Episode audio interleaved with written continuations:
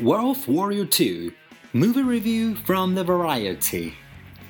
Wu Jing's record breaking Chinese produced action adventure gives audiences plenty of bang for their bucks. Earlier this week, Wolf Warrior 2 made the leap from smash hit to bona fide phenomenon, becoming the top grossing film released in its native China, more than $500 million in 12 days and still counting.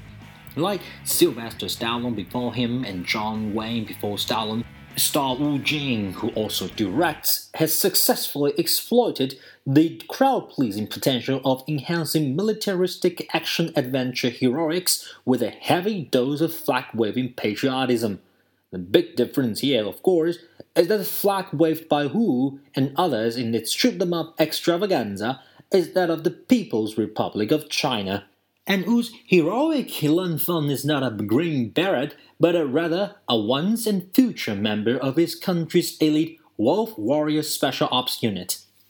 Depending on their political leanings, some Westerners will be either amused or incensed by the full throated nationalism that pervades Wolf Warrior 2 and by the film's sporadic insistence that Chinese military forces are more resilient and reliable than those of any other country, like, say, the US Marines when it comes to extracting its citizens from international hotspots. On the other hand, more apolitical moviegoers are likely to simply enjoy the runaway train of action set pieces that Wu propels with his flimsy but serviceable plot, and dismiss all the jingoistic chest thumping as roughly akin to John Rambo's stated desire to refight the Vietnam War, and damn it, win this time in Rambo First Blood Part 2. At the start of The Wolf Warrior 2, which Wu co-wrote with Dong Tring and Liu Yi, Feng takes care of business as a lone wolf, single-handedly dispatching a group of pirates intent attacking a freighter on the Indian Ocean near Madagascar. Flashbacks helpfully explain that he's working at a freelance security gig after being booted from his special ops unit and serving three years in prison for roughing up a loutish and land developer who threatened the loved ones of a comrade who perished during the 2015 Wolf Warrior, also directed by and starring Wu. Even so, as Feng himself says, once a wolf warrior, always a wolf warrior. Initially, he appears to content to spend his time between jobs, drinking, and chilling in the port city of an unnamed African nation, which only occasionally thoughts about Long Xiaoyun, his missing and presumed dead former lover,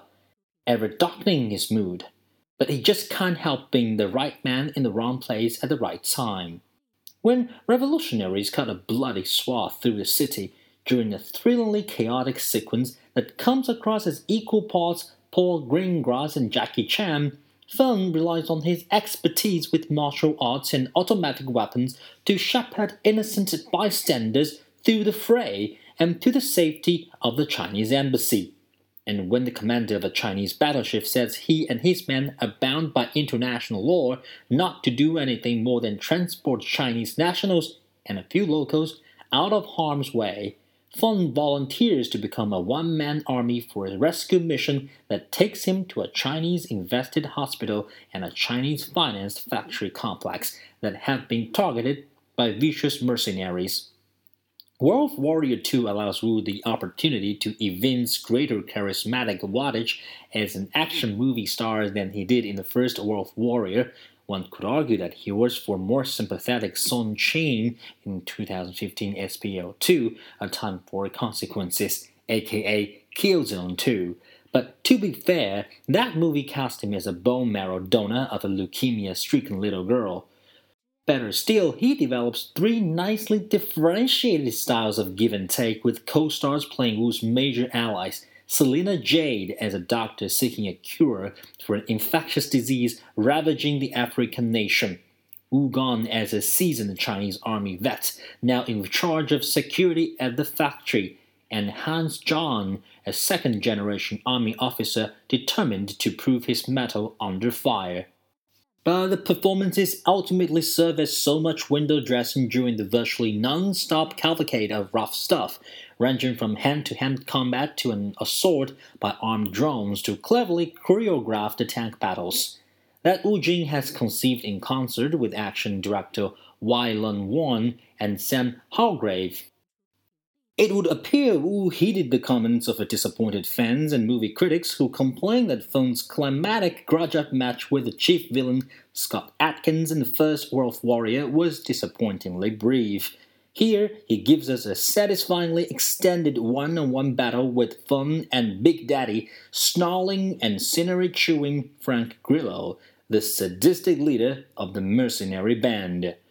Wu skillfully amps the suspense during the final confrontation by effectively underscoring it with, of all things, a supporting character's impassioned rendition of Amazing Grace. It's probably wise not to read any religious subtext into the director's choice of the hymn. In this context, it's used pretty much the same way Ennio Morricone's non denominational scores was employed in Sergio Leone's spaghetti westerns.